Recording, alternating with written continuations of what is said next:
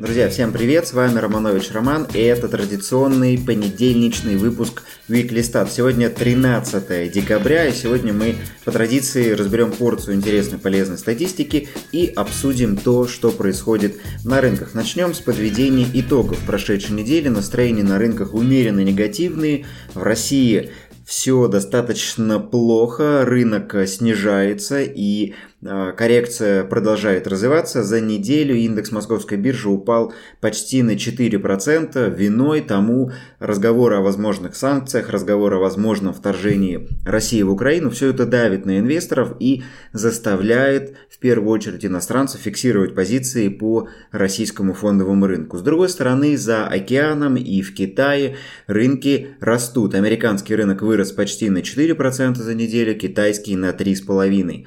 Доллар доллар а, достиг отметки 73.37, упав а, чуть менее на 1% за эту неделю. Евро упал сильнее, почти на 3% до 83 рублей 4 копеек. Золото практически не изменилось, за эту неделю торгуется на тех же уровнях, однако понедельник золото начинает ростом. Биткоин немного восстановился, всего лишь на 1,2% а после двух недель коррекции подряд. Ну а теперь давайте посмотрим на те события, которые могут помочь нам в правильном тактическом распределении активов для того, чтобы заработать деньги. И начнем мы с статистики по Китаю.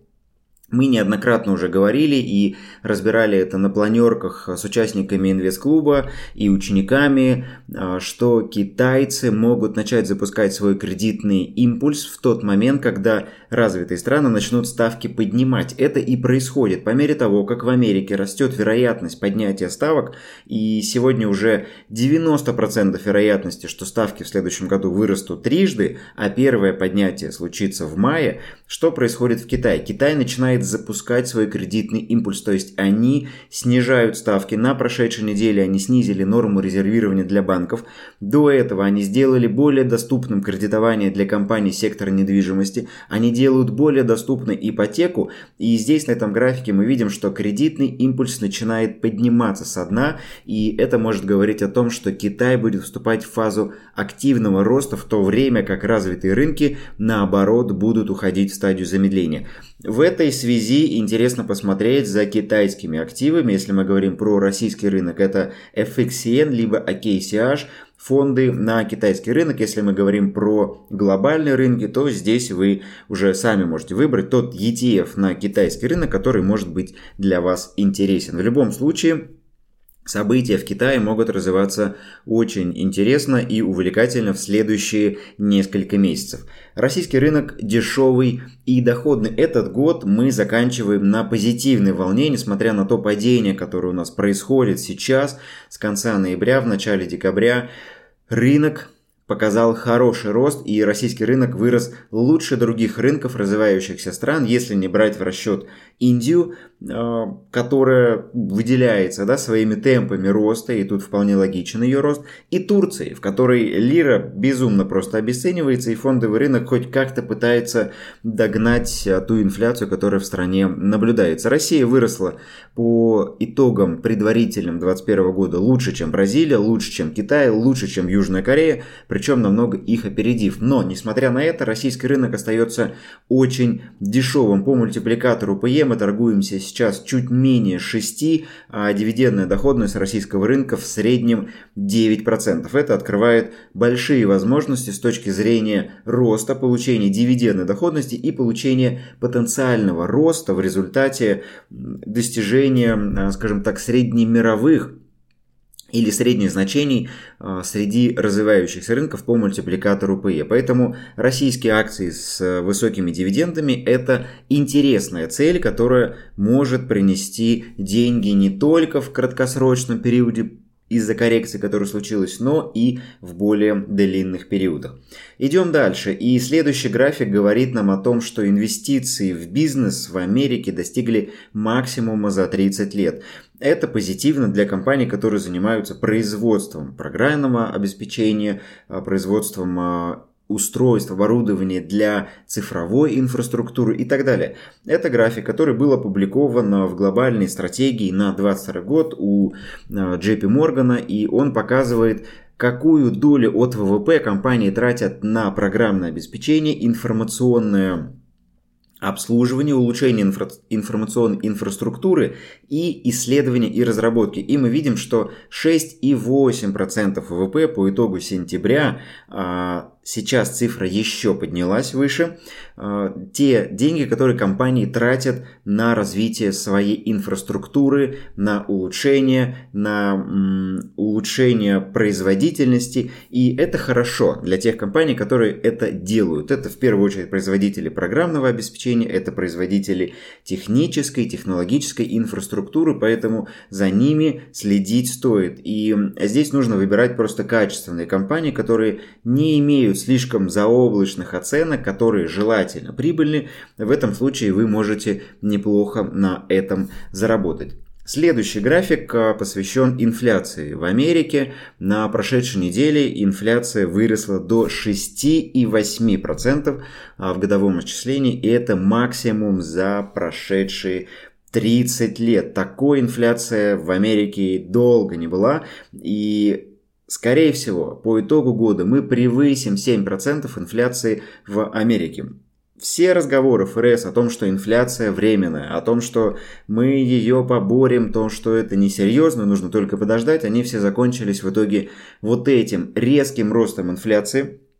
Все это подстегивает дальнейший спрос Дальнейший спрос подстегивает рост цен на сырьевые товары. Компании, производители пытаются нагнать вот этот недостаток а, недопроизводственности и тем самым еще сильнее стимулируют инфляцию, потому что вкладывают деньги в развитие бизнеса, увеличивают свои капексы, это приводит к росту цен на сырье, в итоге они это все перекладывают на конечный продукт, конечный продукт дорожает, люди начинают покупать еще быстрее, чтобы а, не купить через какое-то время дороже. В эти периоды наиболее оптимально, скажем так, и позитивно а, себя чувствуют компании, которые производят товары длительного пользования, автомобили, мебель, а, бытовая техника а, и сырьевые компании. Почему? Потому что сырье, необходимое для производства вот всего вот этого, оно продолжает расти.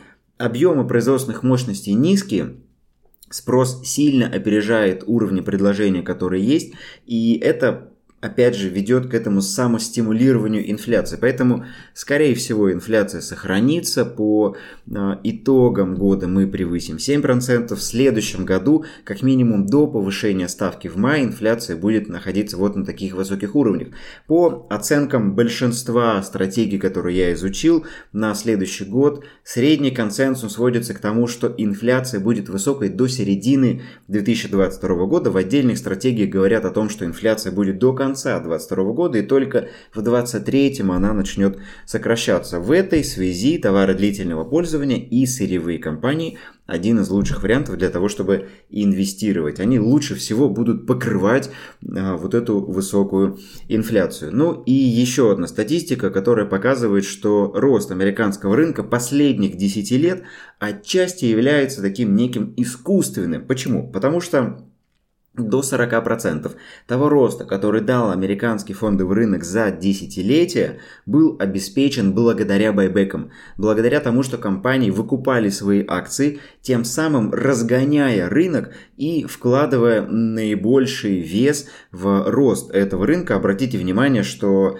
э, доходы компаний внесли меньший вклад в рост индекса, чем этот байбек. И это как раз наглядно показывает искусственность этого роста, потому что байбек на самом деле это очень хитрая манипуляция.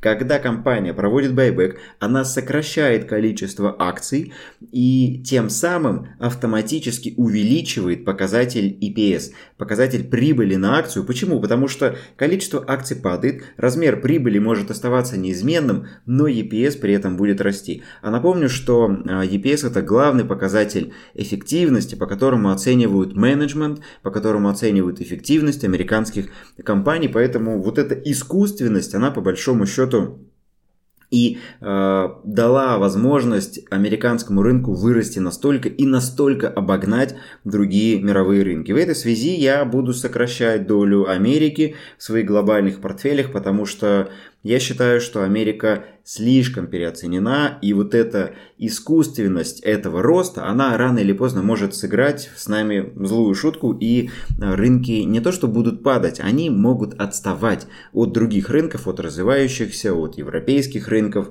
Европе, конечно, здесь будет сложнее нагонять, но вот развивающиеся рынки на какой-то период времени могут взять пальму первенства с точки зрения роста. Ну и это все, о чем я хотел вам сегодня рассказать. Напомню, что вы можете присоединиться к расширенным инвестиционным планеркам, которые проходят в прямом эфире каждую среду с 6 часов вечера по Москве и доступны в записи, на которых мы разбираем в 5 раз больше информации. Все ссылки для подключения к планеркам вы сможете найти в описании а, к этому эпизоду. Также напоминаю, что вы можете подписаться на мой инстаграм и телеграм канал, где я также делаю разборы, делюсь позитивными, интересными новостями по рынку и не забывайте подписаться на канал, чтобы не пропустить новые выпуски. Также в прошедшую субботу мы провели большую онлайн-конференцию в течение пяти часов, на которой мы рассказывали о том, куда же инвестировать в следующем году. Если вдруг вы пропустили анонс или пропустили эту конференцию, вы можете взять запись. Информация об этом также указана